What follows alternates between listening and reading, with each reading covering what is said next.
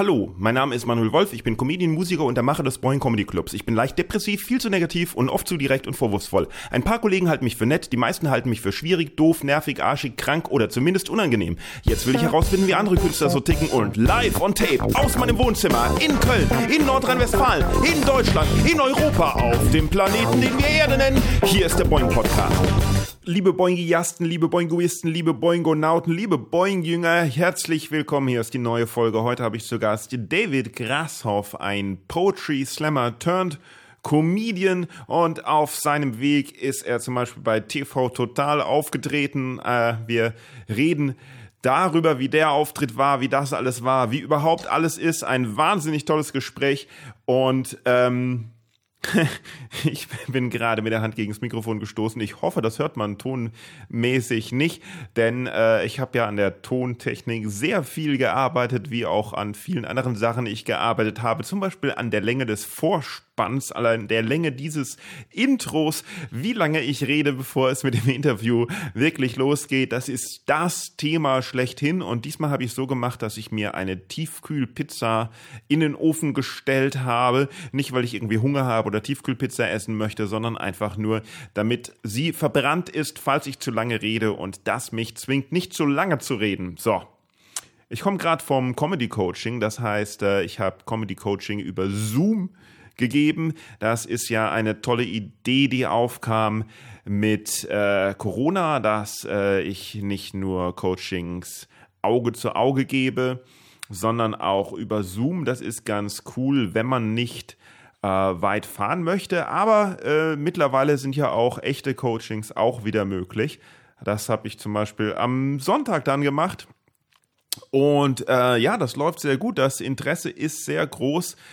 Äh, Workshops gibt es natürlich zurzeit nicht so viel, also Gruppenworkshops, aber das Einzelcoaching, falls jemand Comedy lernen möchte, falls jemand Hilfe bei seinen Nummern braucht, falls jemand Spezialthemen angehen möchte wie Crowdwork, Ideenfindung, Kreativität, Impro, äh, Präsentation auf der Bühne oder einfach nur Schritte in die Stand-up-Comedy finden möchte, das läuft gerade sehr gut. Da kann man sich bei mir melden über die Webseite boingcomedy.de, die allerdings natürlich immer weiter gedeiht und aufbaut, nachdem äh, sich einige Webdesigner da die Zähne dran ausgebissen hatten. Aber ich merke zurzeit, so wo langsam die Welt wieder erwacht ist, da die Nachfrage wirklich sehr, sehr groß. Also wer sowas auch möchte, äh, sollte sich möglichst schnell bei mail at boingcomedy.de melden oder auf die boingpodcast.de Seite. Da haben wir auch jetzt direkt das äh, Kontaktformular endlich eingebaut, aber dazu später mehr. Ich habe wieder einen Leserbrief bekommen, diesmal von Christoph. Ähm, er hat auch vorgeschlagen als äh, Startbegriff Boingonauten und so weiter und so fort, hat er vorgeschlagen Boyjünger Boinjünger, Boinjünger, Boinjünger. Ich habe daraus Boinjünger gemacht. Das ist ein bisschen einfacher. Boinjünger, Boing-Menschen, Boing-Leute. Ja, das freut mich äh, jedenfalls, dass er geschrieben hat und sich äh, wieder gefreut hat, wie ihm der Podcast gefällt. Er hat geschrieben, und wieder sitze ich vor der Frauenarztpraxis und erfreue mich am Podcast. Wieder eine nice Sache. Ähm, und wieder sitze ich vor der Frauenarztpraxis. Ein bisschen creepy, Christoph. Was? Du setzt dich, warum? Du setzt dich regelmäßig vor eine Frauenarztpraxis, um was genau zu machen? Podcast zu hören. Okay, na gut. Naja. Hey Leute, und ich habe gerade wieder an der Webseite gearbeitet, boingcomedy.de, boingpodcast.de. Also jetzt ist es, es macht das Ganze einfacher. Es, man kann einfach auf boingpodcast.de gehen und dann ist da auch ein direkt ein Kontaktformular für viele Computer-Kiddies klingt das jetzt total einfach, aber für mich war das richtig viel Mühe, das irgendwie so hinzukriegen, wie es mir gefällt. Und als nächster Schritt wird am Design gearbeitet, weil das sieht noch nicht so gut aus. Aber es wird, es wird, es wird. Äh, steter Tropfen hüllt den Stein. Äh, mühsam nährt sich das Eichhörnchen und äh, was du heute kannst besorgen, verschiebe auf übermorgen. Ja, jedenfalls äh, kommen großartige Dinge auf uns zu. Ähm, es wird, gibt es noch nicht, aber es wird über Steady die Plattform Steady wird es halt quasi Bonuspakete geben. Boeing Podcast Bonuspakete. Also man kann ab 1 Euro den Boeing Podcast unterstützen, wenn man möchte. Man kann für mehr Euro Sponsor werden oder für ein bisschen mehr äh, verschiedene Bonusse kriegen. Ich denke mir dran, dass wir vielleicht Videokonferenzen machen können, ein bisschen Backstage-Informationen, ähm, Geheimnisse, extra Aufnahmen, alles Mögliche, was ihr im normalen Feed nicht kriegt.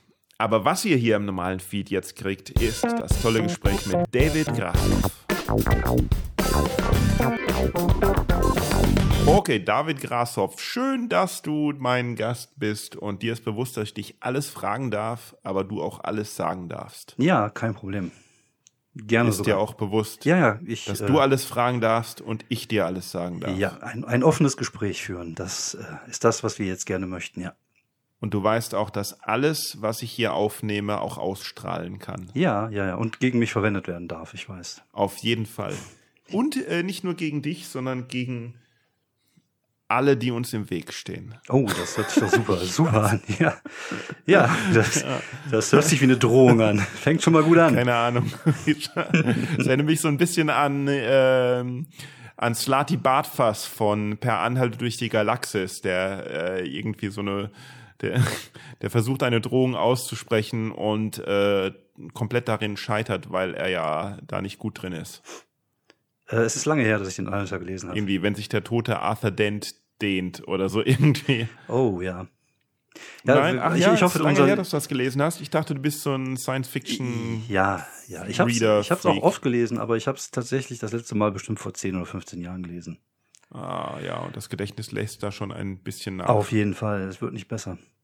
Ja. Bist du ein Science-Fiction-Fan? Ja, ja, ja, sehr sogar. Ich lese auch sehr gerne ähm, Science-Fiction. Also ich. Perry äh, Roden?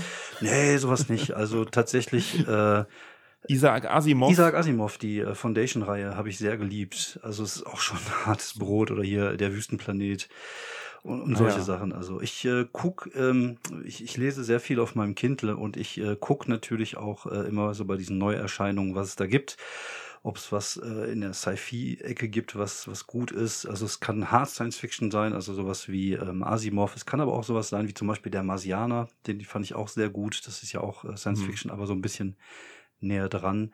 Und momentan sind die Chinesen am Kommen. Also es gibt viele gute chinesische Science-Fiction-Autoren. Ich habe mir ein paar aufgeschrieben und äh, will mich da demnächst mal in die in die Bücher reinwerfen. Ich habe ja Urlaub krass. und das äh, eine Welt, die ich so gar nicht kenne. Äh, Science-Fiction-Romane.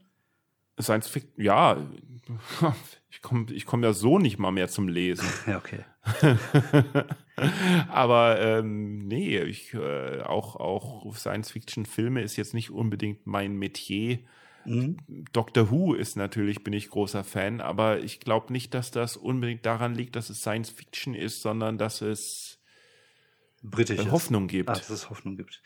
Nee, ich, ja. ich mag Science Fiction. Also es, es gibt da auch verschiedene Genres, die ich mag. Also Cyberpunk mag ich zum Beispiel auch sehr gerne. Und, ja, das habe ich nie verstanden. Und äh, ja, also ich, aber ich momentan lese ich zum Beispiel ein Zombie-Buch. Also von daher bin ich da auch äh, mhm. in, in die Richtung Horror. Also meistens halt äh, tatsächlich Fiktion und äh, Unterhaltungsliteratur. Das ist, äh, ich, ich lese oft abends vorm Schlafengehen und da brauche ich auch keine harte Kost. Ach so. Ah, verstehe. Okay. Also, du bist äh, Stand-up-Comedian. Ja, das ist richtig. Und warst vorher Poetry Slammer. Auch das ist richtig. und lass uns mal chronologisch rückwärts gehen. Wann hast du die, wie, wie hast du die Transition von Poetry zu äh, Stand-up-Comedy äh, geschafft, erlebt und äh, begründet? äh, ich hole mal ein bisschen aus. Also tatsächlich ähm, ähm, bin ich ja, ich glaube, 2010 oder 2011 das erste Mal mit lustigen Texten auf die Bühne gegangen, unter anderem öfters auch mal im Punch Club in Solingen. Ähm, das war ja früher so eine Adresse, wo wir uns alle getroffen haben. Ähm, mhm. Und äh, da der Budde, der den Laden schmeißt, hatte mir irgendwann mal gesagt, mal, du bist lustig, du musst gar nicht lesen, du kannst das auch so. Und dann äh, habe ich irgendwann ich glaube, das ist, äh, war so um die 2013 herum, habe ich mal probiert, ein bisschen Stand-up zu machen, aber irgendwie fühlte ich mich da nicht gut bei. Also es war, Mhm. es war nicht schlecht, aber ich habe mich einfach nicht wohl dabei gefühlt. Aber du hast im Comedy Club quasi Poetry gemacht. Genau. Also du hast gar nicht, hast gar nicht diese, diese Poetry Slams und so Zeug gemacht. Nee, nee, ich habe ich hab lustige Texte vorgelesen. Also ich, äh, äh, Poetry Slam ist ja ein weit, weit, ist ja einfach nur auch eine Beschreibung der Kunstform. Es gibt ja. Ja, aber es ist ja auch so eine, so eine richtige Szene, so irgendwie. natürlich. also Typen, die halt so einen so ein, so ein Hut tragen, wie du es Ja. gemacht hast. Ja, und immer noch mache. Aber das hat auch mit der Kackfrisur zu tun. Ja, gut, aber also man stellt sich da ja so eine, so eine äh, äh, Szene vor, die ja auch in sich sehr abgegrenzt war gegen alles, was Comedy ist. Und Ja, äh, ja, aber ich. wo dann lauter Germanistikstudentinnen Ja. irgendwie im Publikum saßen und später dann halt mit den Poetry Slammern mitgegangen sind und so Zeug. Ja, also das habe ich tatsächlich nie erlebt, dass irgendeine Nee, äh, Germanistikstudentin mit mir mitgegangen wäre. Also es, Oder andersrum halt Oder ich äh, auch nicht Julia, Julia, äh, wie heißt die? Wie hieß die mit dem Engelmann, Julia was? Julia Engelmann war das. Julia Engelmann und so.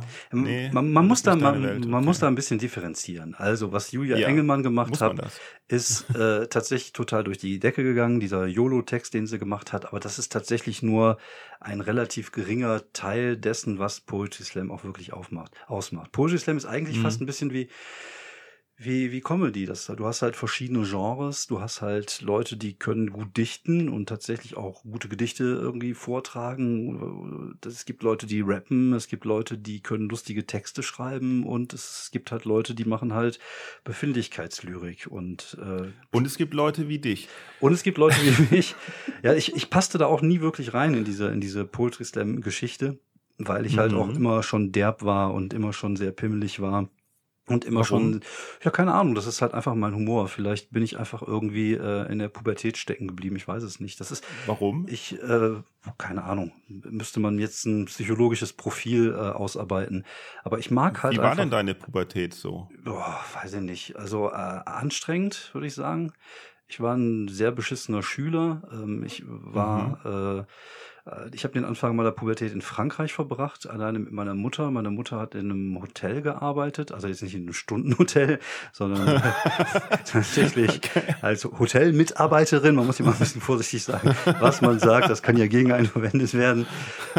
Und, aber auch nichts gegen Prostitution. Wenn sie es gemacht hätte, okay, äh, Hauptsache die Kohle kommt nach Hause. Nee, aber ähm, ich, ich habe tatsächlich da, äh, war ich sehr auf mich allein gestellt, weil meine Mutter viel gearbeitet hat, weil wir auch. Waren, waren da deine Eltern getrennt? Oder? Ja, genau. Also ich, soll ich, ich Ah, ja. kann auch ganz vorne anfangen.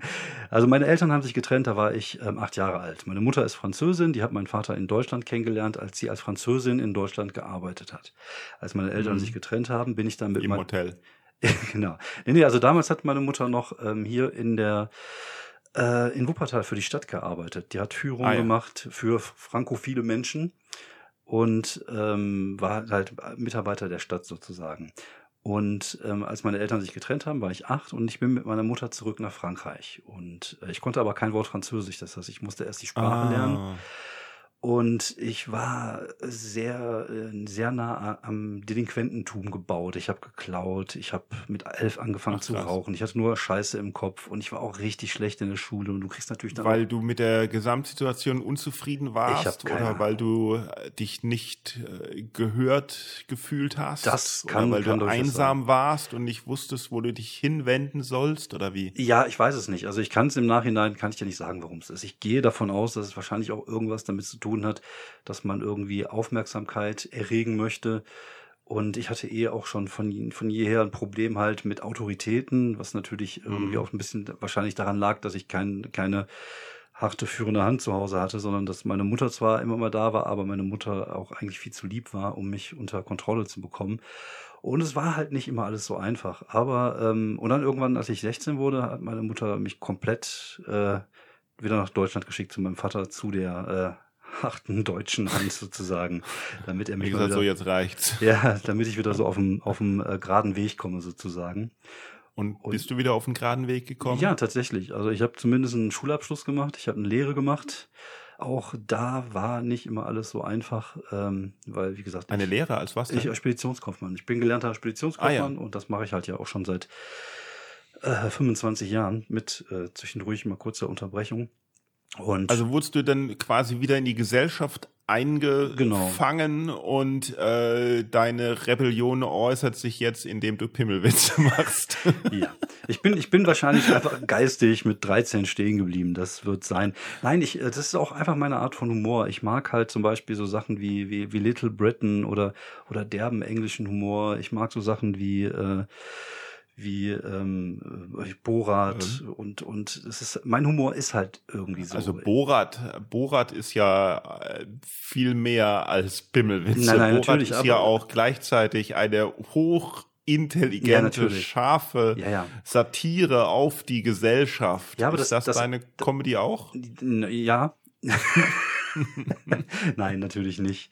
Äh, nein. Ich übe, weißt du, ich bin gerade, ich bin gerade so ein bisschen auf auf ähm, ich war so in den in den letzten in den letzten Folgen war ich so nett und so ja. einfühlsam und ich habe jetzt schon heute eine aufgenommen und bin sehr sehr müde und Auf Krawall möchte gebürstet. einfach nur mal ja. versuchen irgendwie wie so ein weißt du wie so ein wie so ein harter Nachrichtenhund danach zu bohren, wo es weh tut. Ja, das kannst du bei mir auch gerne machen. Ich habe da tatsächlich gar kein Problem mit. Nee, wo tut's denn weh? Wo es, wo es momentan weh tut, also der Rücken zwickt gerade ein bisschen, weil ich sitze hier so. der Rücken. Äh, der Rücken, ah, und das wird auch nicht. Da kann ich jetzt nicht nee, bohren. Nee, das, das, wäre auch irgendwie unangenehm. Nein, also ich, äh, ich weiß durchaus, dass meine Art von Humor ähm, da jetzt nicht die, äh, die allersubtilste Art des Humors ist. Wobei, ich finde schon, dass ich mich in den letzten Jahren da auch so ein bisschen äh, von, von wegentwickelt habe, von dem, was ich am Anfang gemacht habe. Da lacht ah, er. verstehe. Nee, aber das ist ja, also man macht ja auch eine Entwicklung äh, durch. Und ich mache ja jetzt erst seit fünf Jahren Stand-up-Comedy. Und mhm. äh, am Anfang hat man halt einfach gemacht, worauf man Bock hatte, um mal so ein bisschen sich auszuprobieren. Und das ma du ma jetzt machst du nicht mehr, worauf du Bock hast. Jetzt, äh, nö, aber jetzt ähm, reflektiere ich das viel mehr als früher. Also früher habe ich einfach mhm. gemacht und fand, was ich lustig fand, habe ich erzählt. Und es gibt ja auch Gags, wo ich heute nicht mehr hinterstehe und die ich dann auch nicht mehr machen würde. Das, das, ist klar, aber die Frage ist, äh, ob das wirklich das ist natürlich immer die Frage, ne? Ähm, reflektieren oder einfach machen? Was ist im Endeffekt, ist ja beides nicht verkehrt. Ja? Also ich meine, ja. wenn du sagst, da habe ich einfach gemacht, ja. das ist doch, ist doch nicht falsch, ist doch gut, wenn man einfach mal macht. Das, das ist der, das ist am Anfang auf jeden Fall die richtige Entscheidung, weil du, du weißt am Anfang ja auch nicht so genau, was du da überhaupt machst. Also es gibt ja so viele Sachen. Ach, das weiß ja eh niemand. Ja, wobei, also ich finde schon, dass man mit der, mit, mit, mit den Jahren und mit der Erfahrung äh, gewisse Kniffe erlernen kann und auch eine gewisse Attitüde und eine gewisse Persona auf der auf der Bühne so, ist. Ja, ja. Und ja, äh, das das macht es natürlich wesentlich leichter als am Anfang. Aber ähm, was ist denn das erste äh, bühnenmäßige, was du überhaupt gemacht hast? Also das war, hast, war das das war das tatsächlich im, im, im Comedy Punch Club oder hast du vorher schon mal irgendwie irgendwas? Also wie bist du überhaupt auf die Idee gekommen? Hey, ich gehe jetzt mal auf die Bühne. Ähm, ich ich komme ja vom, vom Geschichtenschreiben. Ich habe früher äh, Kurzgeschichten geschrieben, halt so auch so Fantastikzeug. Mhm. Und im Rahmen äh, einer ähm, Kurzgeschichtensammlung, die ich ähm, als Herausgeber rausgebracht habe, habe ich Thorsten Sträter kennengelernt und äh, mhm. war mit dem halt auch auf, auf einer Lesung in Münster in so einem Zelt neben einer Straße, wo immer LKWs hergefahren sind. Wir hatten, glaube ich, äh, vier Zuschauer. Und äh, da habe ich ihn halt kennengelernt. Und das ist jetzt auch schon elf, zwölf Jahre her. Und er ist halt derjenige, welche, der mich dann auf die Poetry Slam Bühne gebracht hat. Gesagt, immer, probier's doch mal aus, ist, ist doch witzig, schreib mal einen lustigen Text, geh mal auf die Bühne. Und dann bin ich halt 2009, im März 2009 das erste Mal im Jules Pub in Krefeld auf eine Poetry Slam Bühne gestanden. Das war auch das allererste Mal, weil Ach, ich. verrückt. Also, und, und 2009 kannte man da Thorsten nein, Sträter nein, dann nein, im Poetry? Also ich kannte ihn. Ding schon, weil, also. Also ich kannte so, ihn, weil ich, kannte ihn nicht. Ich kannte seine Kurzgeschichten, aber als Bühnen, ah, der hatte okay. auch gerade ganz kurz erst mit der Bühne angefangen angefangen vor ja, ja. ein, zwei Monate vorher. Und äh, ja, und das hat mich dann. Der gepackt. war Schneider, ne? Hm? Der, er war Schneider, der war genau. Schneider. Der, war aber auch, der hat auch in der Spedition gearbeitet. Das ist auch so ein, so ein Ding, Ach, was auch. auch verbunden hat. Ja, ja. Irgendwie kommen okay. wir alle aus der Spedition. Und, und aus dem Ruhrpott konnte. Und, ja. und aus dem Ruhrpott. Aber ähm, wie gesagt, es, ich, ich äh, hatte ja vorher noch nie was auf der Bühne gemacht. Ich hatte sogar vorher Schiss vor Leuten zu sprechen. Also es war eine mm. riesige Überwindung, das zu machen. Aber ähm, da dann vorzulesen. Ja, genau, da dann vorzulesen. Aber was hast du vorgelesen? Ich hatte so eine, so eine, einfach so, eine, so einen Listentext. Ich, ich, das Ding, ah, ja, ja, ja, so, genau. Und wie war das? Es, es, kam gut an und es hat auch, ja. äh, es hat mir Feedback gegeben, was ich überhaupt nicht kannte, so vom, wenn ich, ich hatte ja, äh, wie gesagt, ich habe vorher so Horrorgeschichten äh, gelesen, äh, mhm. das habe ich auch mal vor zwei, drei Leuten gemacht und dann kriegt man natürlich kein Feedback, aber da hat man dann plötzlich Lacher und das ist dann so, das Belohnungssystem, Belohnungssystem im Kopf explodiert dann. Mhm. Und dann bin ich auch eine Runde weitergekommen. Ich war plötzlich der König der Welt. Und in der zweiten Runde hatte ich halt auch einen Kacktext, den ich mal als Kolumne geschrieben hatte für so einen Fan sein. Und der ist abgerauscht. Also da hatte ich gar keine Ach so, das war also doch so ein Slam. Ja, genau. Es ja, war ein ja. richtiger Poetry Slam. Also ich habe tatsächlich auch das erste, die ersten anderthalb Jahre nur Poetry Slam Bühnen besucht. Bis ich halt irgendwann mal gesehen habe, es gibt in Solingen so einen Comedy Club und ich bin doch ein witziger Kerl, da bewerbe ich mich mal. Und so bin ich dann sozusagen in die Comedy reingerutscht. Ach, verrückt. Und wie war das für dich anders? Ich das war cool, weil. So von der, von der Szene her? Ja, ja, also es war, ich fand es super. Also ich fand es super, super cool. Es waren, ich durfte plötzlich Leute, mit Leuten auftreten, die ich nur vom Fernsehen kann. Zum Beispiel der unglaubliche Heinz war da. Und du hattest keinen Wettbewerb. Es ging eigentlich immer nur Ach, darum, ja, einfach lustig zu sein. Und das ist ja eigentlich das. Das ist das Geilste, ja, wenn es genau. kein Wettbewerb ja, ist. Ja. ich wollte eigentlich immer nur lustig sein. Und äh, das war super. Und es ist dann immer mehr geworden, auch mit, mit den, mhm. mit den äh, Comedy-Bühnen. Und irgendwann habe ich tatsächlich, ähm, ich glaube, nach den deutschen Meisterschaften in Hamburg also Poetry Slam Meisterschaften in Hamburg, ich glaube 2014 war das, kam dann irgendwann die Entscheidung, ich habe da keinen Bock mehr drauf. Mir geht der Wettbewerb auf den Sack, mir geht so dieses mhm. strategische Denken und dieses Schreiben einfach, um, um weiterzukommen. Und manchmal, äh, mhm. also das ist dann auch, keine Ahnung, manchmal macht man so Sachen einfach nur, weil man weiß, man kriegt die Zustimmung des Publikums. Das ist wie in der Comedy, mhm. wenn ich auf die Bühne gehe und sage, na, ihr findet die AfD auch scheiße, oder? Und dann rasten die Leute halt aus. Das ist immer so, so billig, finde ich. Und äh, Okay, Moment, welcher Comedian macht das denn so? Nein, so nicht, aber es, es, es gibt ja schon durchaus so diese Zustimmungslacher, wenn man irgendwas sagt, was die Leute irgendwie politisch korrekt oder cool finden oder was auch immer. Das ist durchaus ein Mittel. Also ich habe jetzt kein kein ja, Beispiel. Natürlich. Also ich meine, klar. Aber es ist ja nicht Comedy witzig. Ist entweder ent, Comedy ist entweder Überraschung oder halt äh, Zustimmung, Zustimmung Nein, weil sie es auch das kennen. Ist mir, das, das, ist, das ist ja nichts anderes als das ist ja nichts anderes als na erinnert ihr euch noch in den 90er Jahren die Glücksbär hieß. Ja, das ist mir auch so das ist genau das, ja. das ist genau dasselbe. Ja, ja natürlich, ja aber ich finde, da muss trotzdem Gag rein. Also ich finde immer, ich finde Theoretisch schon, ja. Ich finde es, das, das, das mag ich nicht. Ich mag das auch nicht und äh, das war mir auch zu viel und dann habe ich irgendwann, ich habe ja auch dann, als ich mehr und mehr Comedy gemacht habe, gemerkt, dass es auch gute Comedy gibt. Also ich kannte ja vorher nicht wirklich viele Sachen. Das ist, ne, woher, woher sollte ich das ganze Zeug auch kennen? Also bis auf Mittermeier Sept, was ich damals gefeiert hatte, äh, kam dann halt lange nichts mehr. Und vielleicht hier und da mal so, so, äh, so Sachen, die man mal im Fernsehen gesehen hat.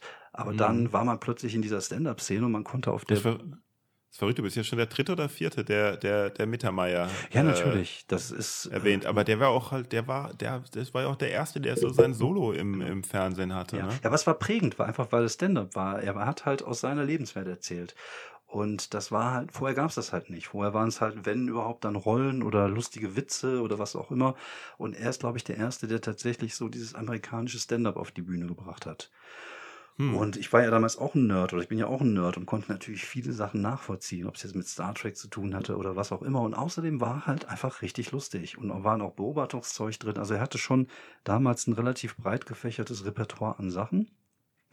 Und ähm, aber ich habe tatsächlich dann erst gemerkt, als ich selber auf der Comedy-Bühne stand, dass es halt einfach lustige Leute gibt, die einfach coole Comedy machen. Dann habe ich angefangen, mir amerikanische Stand-Upper und englische Stand-Upper anzugucken und mhm. habe gemerkt, wow, das äh, so kann man das auch machen und das möchte ich gerne so machen. Und dann habe ich halt angefangen. Und dann macht man halt erstmal den Scheiß, den man so macht, und dann versucht man sich halt weiterzuentwickeln und besser zu werden, sich neue Skillsets anzueignen, äh, besserer äh, Gagwriter zu werden, Fähigkeiten wie Impro oder, oder einfach mit einem Thema auf die Bühne zu gehen, was daraus zu machen, so solche Sachen halt zu trainieren. Ja, macht halt Spaß. Ne? Ja, genau. Das ist halt einfach, macht einfach Bock. Aber es hat bei mir tatsächlich aber auch so zwei, drei Jahre gedauert, bis ich offen genug dafür war. Ich glaube, ich konnte vorher schon ganz okayes Zeug schreiben, aber ähm, ich habe zum Beispiel nie Act-Outs gemacht und so ein Kram, weil ich mich nicht getraut habe, weil ich immer zu cool sein wollte.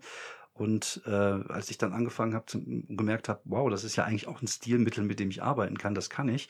Und dann hast du mhm. plötzlich ganz neue Türen, die du öffnest hast. Und das passiert mir immer noch ständig bei, bei, bei Stand-Up. Ich hatte zum Beispiel mhm. auch so ein Erlebnis bei dir in Düsseldorf in der, äh, beim Boeing wo ich ähm, tatsächlich nur mit ein paar Ideen auf die Bühne gegangen bin und einfach erzählt habe. Und das sind, da haben sich Sachen entwickelt auf der Bühne, was ich vorher noch nie für möglich gehalten hätte, weil ich. Sowas habe ich zugelassen? Ja, hast du. Aber du hast wahrscheinlich nicht gemerkt, weil die Sachen funktioniert haben, ausnahmsweise. Nein, das war, äh, das, äh, also manchmal, also klar, du fällst natürlich auch manchmal. Das auf. hat funktioniert beim David, das muss neu sein. genau. Aber das ist halt, ähm, äh, das ist halt das Schöne daran, finde ich, dass äh, dieses, dass, dass sich immer noch Sachen öffnen und dass man immer noch besser werden kann und immer noch besser werden kann und sich immer noch entwickeln kann. Und ähm, das ist altersunabhängig, das ist geschlechtsunabhängig, das ist rasseunabhängig und das macht diese Kunstform halt so verdammt geil. Rassenunabhängig? Ja. Ja, der Rasse ist ein scheiß Wort, ne? Her Herkunftsunabhängig. Wir wollen ja Rasse aus dem, aus dem, äh, war das nochmal, aus dem Grundgesetz streichen lassen. Finde ich auch. Ich finde Rasse ist kein, Rasse klingt direkt nach Nazi. Aber Herkunft ist egal. Also das ist äh, Hauptsache, du bist lustig auf der Bühne. Ich weiß, was du sagen willst.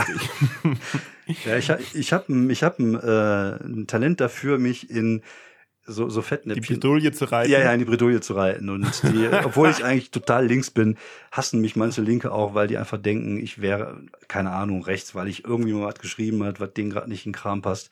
Und ich kann. Das ist, das, das ist doch so ein typischer, das ist doch so ein typischer äh, äh, Sitcom-Trope, so dass einer irgendwas sagt, was jemand hört und es falsch versteht ja, ja. und die Person versucht sich zu erklären und es damit halt immer schlimmer macht ja, und genau. sich immer weiter reinreitet. Ja, ja. das kann ich auch ganz gut. Das funktioniert. Ah, ich liebe das. ähm, so, du warst mal bei TV Total, ne? Ja, durch Zufall. Also und danach gab's TV Total nicht mehr. Ja, ich war eine der letzten. Was ist da? Ich habe den Laden Wie hast du das denn gemacht. geschafft? Ja, ich war einfach. Ich also erstmal, wie bist du dazu gekommen? Also ich habe ähm, ein Kollege von mir ähm, aus der Slam-Szene sollte dahin, konnte nicht oder wollte nicht. Ich bin mir gerade gar nicht so hundertprozentig sicher, warum er nicht, warum es mhm. nicht ging. Und ich habe ihm gesagt, ja, kannst mir ja mal die E-Mail-Adresse geben. Und da ja. ähm, hat er mir die E-Mail-Adresse gegeben und ich hatte gerade dieses ähm, äh, dieses Video bei äh, Nightwatch drin, wo ich diese lustigen Listen vorlese. Was ja. äh, inzwischen würde ich nicht und mehr. Und das wollten die dann haben. Und genau das wollten die haben. Und, und dann hast du gesagt, okay, mache ich. Ja, und die haben halt auch gesagt, das, das Gedicht vorher kannst du weglassen, aber diese Listen wollen wir haben. Das ist. Äh, aber das genau so. Und äh, ja, was soll ich sagen? Ich habe natürlich genau, gesagt, genau. Also alle drei Sekunden ein Lacher, ja, kein genau. Zusammenhang. Ja, genau, okay. Ja, das, äh, ja, das war das, was ich da anzubieten hatte in der Zeit. Und ähm, ich, ja, ich hatte ja tatsächlich gar nicht damit gerechnet, dass sie sich überhaupt melden. Und dann haben sie gesagt, ja, komm mal in zwei Wochen vorbei. Dann haben sie drei Tage später nochmal angerufen, wie sieht's aus mit Freitag? Äh, einer ist irgendwie krank, hätte Bock einzuspringen. Und da habe ich gesagt, okay, dann mache ich das. Und ja. es war eine, eine, surreale Erfahrung. Es war irgendwie ähm, aber auch cool, weil das Zeug tatsächlich auch gut funktioniert hat. Äh, Inwiefern surreal? Ähm, ja, weiß ich nicht. Ist so ein bisschen so. Ähm, ich ich habe manchmal so. Äh, wenn ich, wenn ich Angst vor was hatte als Kind, hatte ich immer so das Gefühl, dass ich plötzlich neben mir stehe, dass man so eine Art außerkörperliche Erfahrung hat. Okay. Das nennt sich, ähm, ne, es gibt dafür tatsächlich auch einen, einen Begriff, ähm, da komme ich jetzt gerade nicht drauf. Also irgendwas, dass, äh, dass du plötzlich das Gefühl hast, dass du nicht mehr in deinem Körper steckst. Und ja, Out-of-Body-Experience. Ja, ja, genau. Aber es gibt auch tatsächlich irgendwie einen, einen, relativ wissenschaftlichen Namen dafür in Deutsch. Das passiert auch für Leute zum Beispiel, die Panikattacken bekommen und sowas. Und das ah, hatte ich okay. früher tatsächlich ähm, häufiger mal. Und das war so ein bisschen so ähnlich. Dass man das Gefühl hat, man steht immer so die ganze Zeit so neben sich. Aber mhm. es war, es war cool, die Leute waren super nett. Wie gesagt, das, ich durfte vorher auch schon mal so ein bisschen was äh, mit dem Publikum machen, einfach damit die mich kennenlernen, damit die sehen, ach, der, der Dude ist lustig. Und es hat tatsächlich auch gut funktioniert, weil wie gesagt, es ist ja mhm. einfach nur Pointe, Pointe, Pointe, Pointe. Da ist ja auch keine, nix, nix, steckt nichts hinter, außer ist halt fast wie Witze erzählen, nur anders. Aber du warst halt sehr aufgeregt. Ich war super aufgeregt, ja. Das, ich habe mich auch, glaube ich, einmal kurz versprochen, aber man merkt das nicht. Ähm, und äh, ich hatte auch Schiss, mich da diese, diese Treppe äh, hinzulegen, weil die sehr steil war. Und ja, ja, ja, die war, ich, man, wenn man das Video sieht, sieht man auch, dass ich so seitlich runtergehe, so pseudo So wie Donald Trump yeah. quasi bei. ja, genau, so wie Donald Trump. weil ich da fast auf die Moppe gelegt hätte. Ey, so was ähnliches, also als ich das erste Mal bei Nightwash war, als ja. das noch Knacky Dolso moderiert hat, mhm. und zwar halt die äh, die Fernsehsendung, wo mhm. die, ich, keine Ahnung, wo die damals war, ARD One oder, ja. oder WDR oder ich, keine Ahnung, ich weiß nicht mehr, mhm. irgendein, irgendwas Spartendings. Aber immerhin halt die Fernsehsendung. Mhm. Da gab's auch die Probe vorher, glaube ich, das lief alles ganz gut. Und dann war die Aufzeichnung. Ich sollte einfach das Ding machen. Und ich habe noch das äh, StudiVZ-Lied gemacht. Okay, das ist schon StudiVZ, ja, kennt ja. auch keiner mehr. Alles klar. Ähm, und ich hatte da bei der Aufzeichnung einen kompletten Blackout, also ich, ah. weil ich so nervös war. Und das hatte ich vorher auch noch nie. Okay, das und auf einmal ist der ja. ganze Text von der ist ist nicht mehr da. Oh. Und ich meine, mittlerweile kann ich das überspielen, ja, aber damals, ja. wo so frisch wie ich da noch war, ich wusste einfach nicht weiter. Und es war für mich so typisch, wie man es halt sieht, dass plötzlich da jemand halt sitzt und nicht mehr weiterredet und quasi in einer Starre ist und das Publikum einen anschaut und denkt, huch, was ist denn jetzt los? Und das Publikum aber halt, weil Publikum schon in Realität, in Wirklichkeit sehr freundliche Menschen sind, Die wollen ja, dass einem von Anfang an ja. wohlgesonnen ja. sind, aber sie natürlich auch nicht wissen, was können sie denn jetzt machen, um diese Situation zu entschärfen? Ja. Und mir kam das vor, wie mindestens eine halbe Minute oder eine Minute, wie ich nur so da saß und habe gedacht, dass die dass die dann, hab gedacht, okay, wenn ich mich möglichst wenig bewege und es mir dann irgendwann wieder einfällt, können sie das ja einfach rausschneiden und es geht dann weiter Keine oder schlechte so. Idee an sich, ja. Ne? Ja. So, und ähm, in Wirklichkeit war das ein, zwei Sekunden. Die haben da gar nichts rausgeschnitten, sondern mhm. man hat es einfach gar nicht gemerkt. Ja. Das ist die eigene ja. Wahrnehmung, die einen dann täuscht, ne? Ja. genau. Aber kürzlich habe ich mal irgendeine so Kabarettsendung im Fernsehen gesehen, wo dann, ich weiß nicht, ob es die Anstalt war oder was weiß ich, wo sie irgendeinen Kabarettisten als Gast hatten, der halt zu einem aktuellen Thema was vorbereitet hat. Und klar, Kabarettisten müssen ja wahnsinnig viel an Material mhm. äh, sich auch merken, weil die müssen ja immer aktuell sein. Und der hat auch seinen Text vergessen und hat einen Hänger mittendrin gehabt. Oh und stand dann auch so da, so, mh, mm, äh, äh, und da entstand genau so eine peinliche Situation. Nur habe ich es gesehen. Das waren mindestens 15 bis 30 Sekunden. Ja. Und das haben sie nicht rausgeschnitten. Und ich denke mir, wieso denn nicht? Ja. Das war noch nicht mal eine Live-Sendung. Ja, stimmt. Was gleich machen können. Ne? Wie gemein ja, ist ja. das denn? Das Der arme Kerl stirbt auf der Bühne und sie lassen es auch noch drin. Ah, unangenehm. Sehr, ja. Nee, also ich hatte, ich hatte, wie gesagt, ich hatte einen kurzen Versprecher, ähm, aber so, also es war eine schöne Erfahrung. Gut. Äh, aber es hat mich nicht so mega nach vorne gepusht. Was auch gut war, weil ich war damals bei Weitem nicht, nicht so weit und auch nicht gut mhm. tatsächlich. Also war, ich hatte dieses Ding, was gut funktioniert hat und das war's. Viel mehr kam da auch nicht. Und was, wie, wie, wie, haben, was, haben, haben die danach was zu gesagt oder sowas? Ja. Oder wird man da halt quasi in den, in den Raum geführt und dann raus und dann spielen und dann tschüss, das war's oder wie? Nee, nee, du bist dann mittags da, da kommt eine, da wird ein Probedurchlauf gemacht oder wurde ein Probedurchlauf ja. gemacht. Da war aber der, äh, der Stefan Raab nicht dabei, sondern da hat irgendjemand anders da gesessen. das ist immer fauler geworden. genau. Und ich konnte dann raus und hab, hab dann irgendwie ein paar Listen gemacht, die nicht dann in der Sendung vorkamen, aber die trotzdem lustig waren. Ich habe also sozusagen ah, okay. Meinen Part gespielt und bin wieder nach hinten und irgendwie so eine halbe Stunde vor der Show kam dann der, der Herr Raab und hat alle begrüßt, die Gäste, die da waren. Und nach der Show ähm, hat er mir die Hand gegeben und äh, was hat er gesagt? Hat er irgendwas gesagt? Ja, äh, hat, hat mir gut gefallen, viel Erfolg noch. Und ich so, ja, Ihnen auch. Irgendwie sowas habe ich gesagt. okay. Irgendwie sowas komplett Unangebrachtes. So, ja, ich wünsche Ihnen auch viel Erfolg. Steigt er erstmal in seinen dicken Mercedes ein. Ähm, nee, ah, okay. aber, aber es, es, war, es war ein schönes Erlebnis, das gemacht zu haben. Und tatsächlich, was es wirklich gebracht hat, ist, dass die Leute einen plötzlich ernst nehmen. Also jetzt nicht nur ja. nicht jetzt Künstler an sich, weil wir nehmen uns okay. ja gegenseitig eh nicht ernst, aber nee. ähm, aber äh, so die Umwelt um einen herum. Vorher hast du halt so Kleinkunstscheiß gemacht und plötzlich warst du bei TV Total. Und das war halt Aha. so, wow. Das heißt, du musst ja was können, was ja nicht der Fall war. Aber so diese Außenwirkung war halt äh, ab da ein bisschen äh, besser. Mhm. Wenn ich früher so TV Total gesehen habe, ich fand, ähm, also nicht, dass mir die Sendung sonderlich gefallen hatte, ich fand aber toll, dass die äh, Stand-up einem Raum gegeben ja. haben. Die haben Stand-Upper auftreten lassen. Es ja. waren natürlich zwar immer nur dieselben und einmal David Grassoff, aber ähm, immerhin haben sie diese Kunstform als existierend ja. ähm, äh, zur, zur Schau gestellt Ja, und halt auch vielen Leuten, die Ja. vorher noch gar nicht wussten, dass es das überhaupt Ja, gibt. ne? richtig, ja. Weil das gab's ja so irgendwie nicht so im Fernsehen. Ja, vor allem also jetzt außer halt die Sendung wie, wie, wie äh, ähm, äh, Nightwash und so Ja. irgendwas. Aber das war dann ja eine komplette Stand-up-Sendung. Ja, ich war, ich war Ja? ja, vor allem, ich war ja auch niemand. Mich kannte ja keiner damals. So, Ja. Ich hatte einfach nur ein lustiges Video und hatte, hab's dir hingeschickt. Äh, Die, die, äh, die Uschi, die da gearbeitet hat, äh, die hatte auch hinterher, ich hatte auch mal hinterher noch Kontakt Also mit die der. ist wirklich Uschi oder hast du das jetzt sehr abwertend gesagt? nee, nee, Uschi ist für mich so ein, äh, so ein Begriff für Frauen, dessen Name ich ist wie Horst. Horst ist der männliche Begriff und Uschi ist der weibliche Begriff. Also doch abwertend gemeint. Nee, okay. nicht, nee, nee, nicht abwertend gemacht, einfach weil ich den Namen nicht weiß. Und bevor ich jetzt sage, die, äh, keine Ahnung, wie die hieß, ich habe den Namen gerade nicht parat, sage ich die Uschi und bei Männern sage ich Ja, halt der Horst. Das ist einfach so die Namen, die ich gerne so als Platzhalter benutze. So nenne ich Uschi Ah, nenne ich auch zum Beispiel meine Hündin manchmal. Aber egal. Und das ist nicht abwertend, weil Du nennst liebe- deine Hündin Uschi. Ja, ich nenne die manchmal Uschi. also deine Bitch quasi. das ist jetzt, das wäre jetzt abwertend. Ähm, naja, was, was, du weißt schon, was, also Hündin hast du gesagt. ja, Hündin, meine Hündin. Ich habe eine Hündin. Also ein Das- Hund. Ja, äh, ein Bitch, ein, ein, äh, Bitch ist Hündin.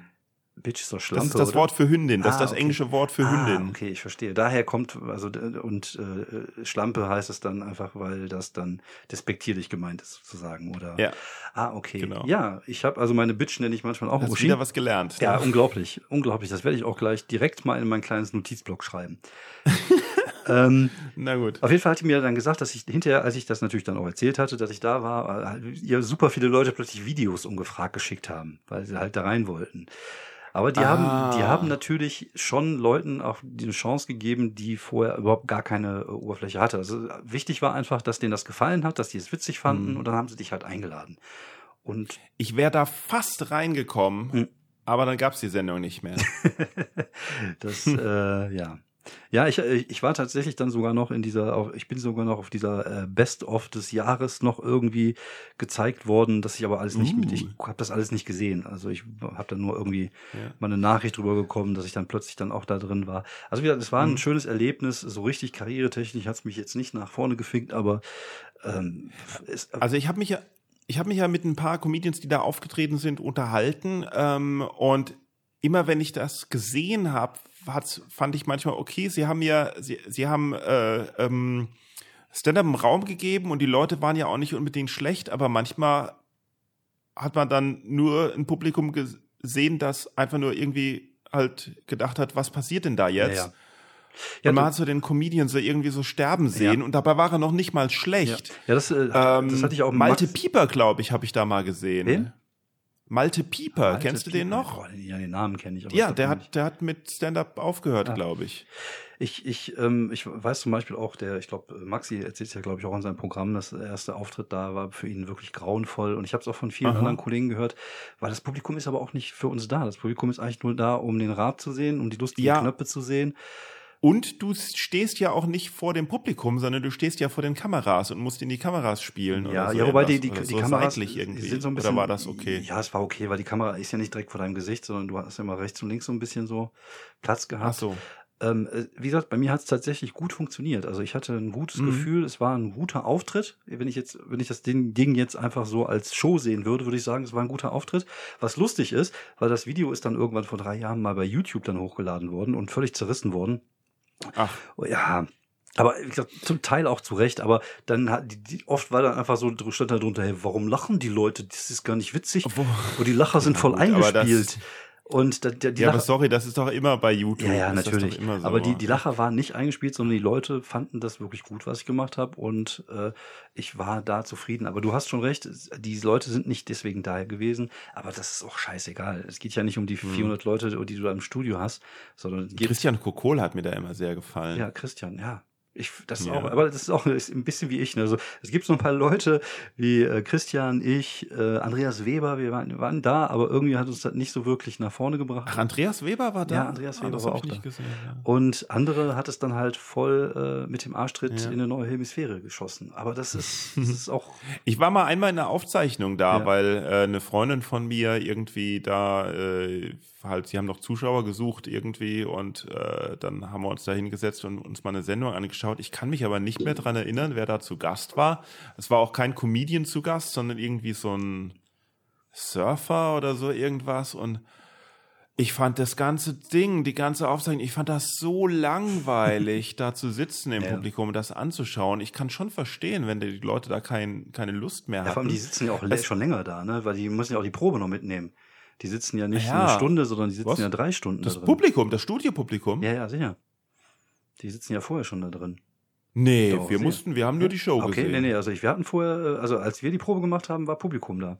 Echt? Mhm. Nö, der, der kam, der kam einfach, äh, nö, er kam dann raus, hat ein bisschen mit dem Publikum geredet mhm. und so mit der Band so geschäkert, so. Okay. Und, und, und so Gesten gemacht, auf die die Band dann reagiert hat. Und das war erst klassig. Das war unglaublich gut. Mhm. Und ich denke mir, warum machen sie das nicht in die Sendung rein? Das war so cool.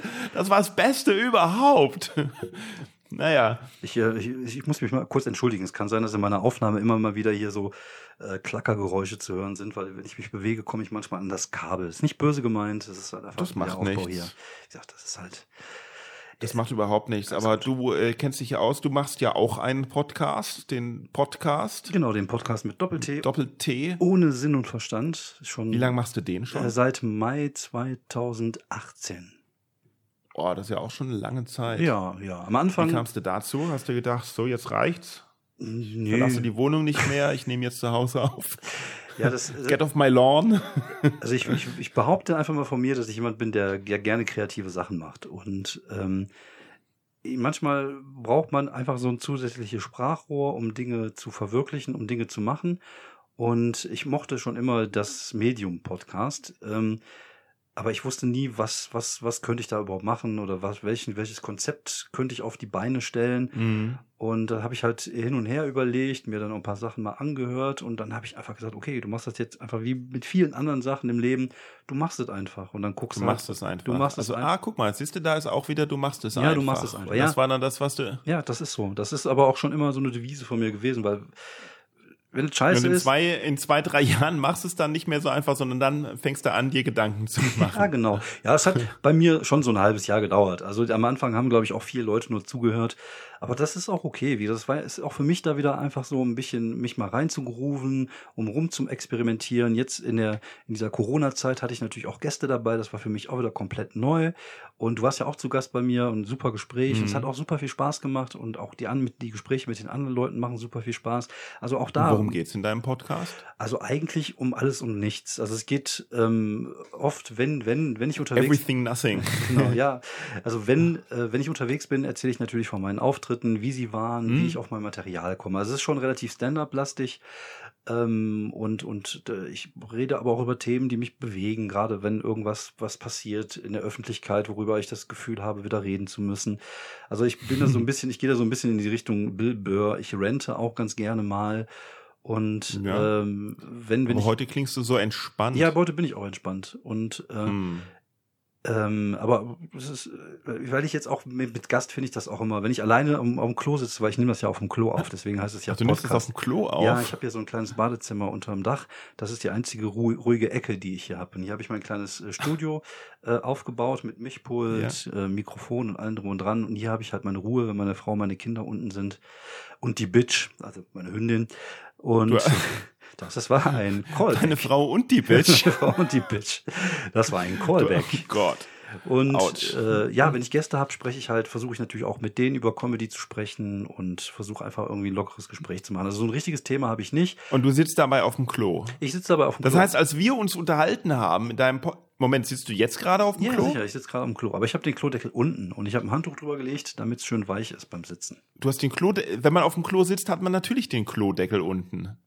Ach, du meinst den oberen? Den oberen Ach so, okay. Nicht die Klo. Und du hast ein Handtuch untergelegt. Genau. Okay. Da, und die Hose, aber du hast eine Hose ich an. Ich bin total bekleidet. Also ich, äh, Ach, dieses Handtuch habe ich aber nur drunter gelegt, weil ich gemerkt habe, wenn ich auf den harten Klodeckel sitze, das geht mal eine halbe Stunde gut. Aber seitdem ich ja auch Podcast mit Gästen mache, die ein bisschen länger dauern, schlafen mir gelegentlich die Hoden ein, wenn ich direkt auf einer harten Oberfläche sitze. Und deswegen habe ich die mich Hoden schlafen die Hoden, ein. Ja. Das ist so ein, was ist, wie wenn das Bein oder den, wenn du scheiße auf dem Arm liegst und dir das, der, der Arm einschlägt. Ja, ja, also das, das kenne ich alles, ja, Füße einschlafen und sowas, aber die Hoden einschlafen, deswegen, klemmst du die irgendwie ab ja, oder was? Ja, die, die, ich bin halt. Schläft dir normalerweise was ein, wenn was nicht mehr ordentlich durchblutet ist. Ja, das ist so, weil ich sitze ja drauf. Die sind ja sehr, sehr, sehr, äh, ja, äh, da. ich weiß nicht. Wie du sitzt drauf. Du musst ja nicht.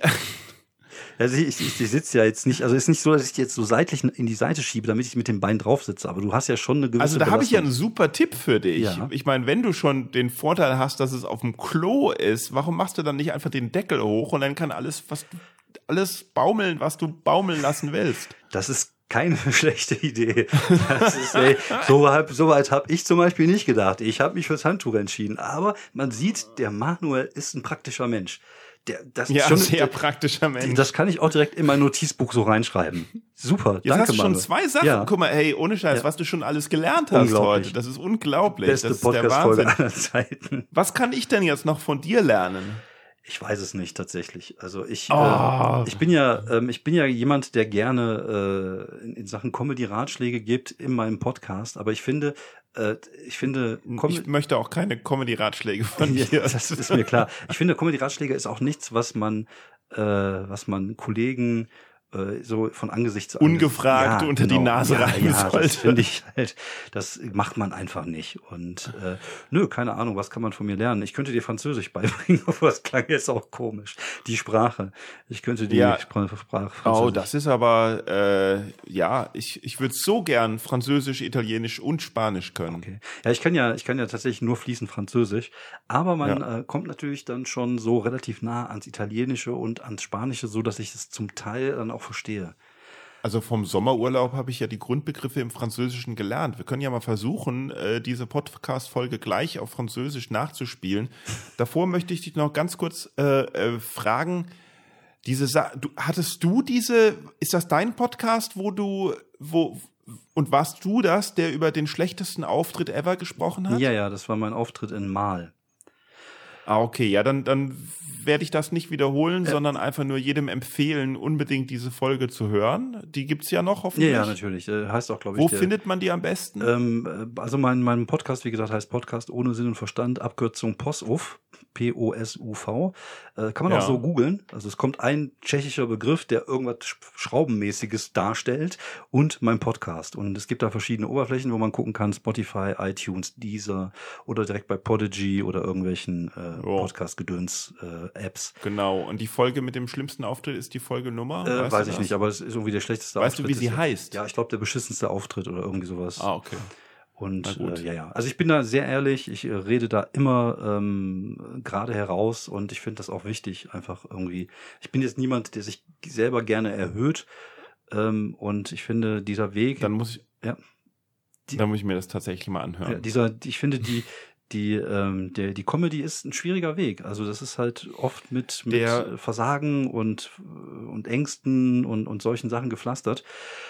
Der Florian Simbeck hat doch mal einen Podcast gemacht, wo so jeder von seinem schlimmsten ja, genau. Auftritt genau. ja. erzählen wollte, ja. sollte. Ja. Ja, das Ein ist Highlight für mich, Berhane Berhane. Aber lass uns das Thema jetzt nicht besprechen.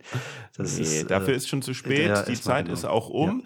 Und, äh, aber wir wollen nochmal auf Französisch. Äh, si tu veux, je peux parler en français, c'est pas un problème. Peut-être que je pourrais euh, faire un podcast. Bonjour. Bonjour. Je m'appelle. Bonjour, David. Bonjour. Je m'appelle David. Et toi, tu es qui? Euh, Turquie, Italie, euh, Roumanie, euh, du qu'est-ce que c'est un travail du euh, comme ci comme ça, comme ça comme va? ça. Oui, oui, oui. Moi, je vais très bien. Je suis à la ça maison, bien, je yeah. suis sur mes toilettes et oui, je transpire ah, un peu parce qu'il fait vraiment chaud toilette dehors. de bitch. des... oui. Oui. qu'est-ce que c'est? Je m'appelle Manuel et tu?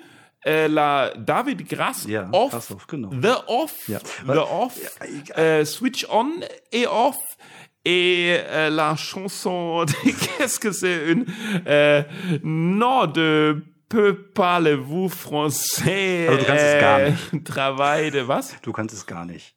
Wieso nicht? Nein, das ist scheiße. Ach fuck. Na gut. Also schön, dass du mein Gast warst. Sehr gerne, sehr gerne. Und das war schon wieder die Folge für diese Woche. Ich bin gerade in Bayern, habe sehr viel Spaß bei der Comedy Lounge von Florian Simbeck. Florian Simbeck hat auch einen Podcast, Schlimmbeck. Schaut da mal rein, hört da mal rein, schaut mal rein, könnt ihr auch, weil er äh, publiziert den auch mit Video auf äh, YouTube.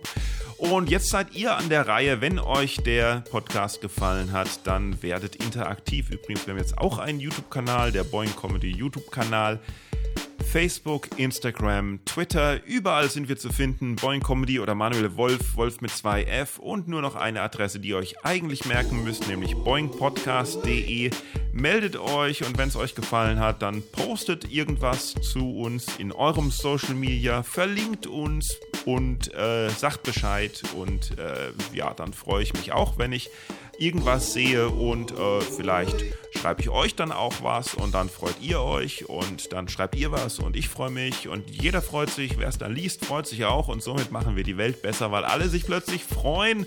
Bis zur nächsten Folge.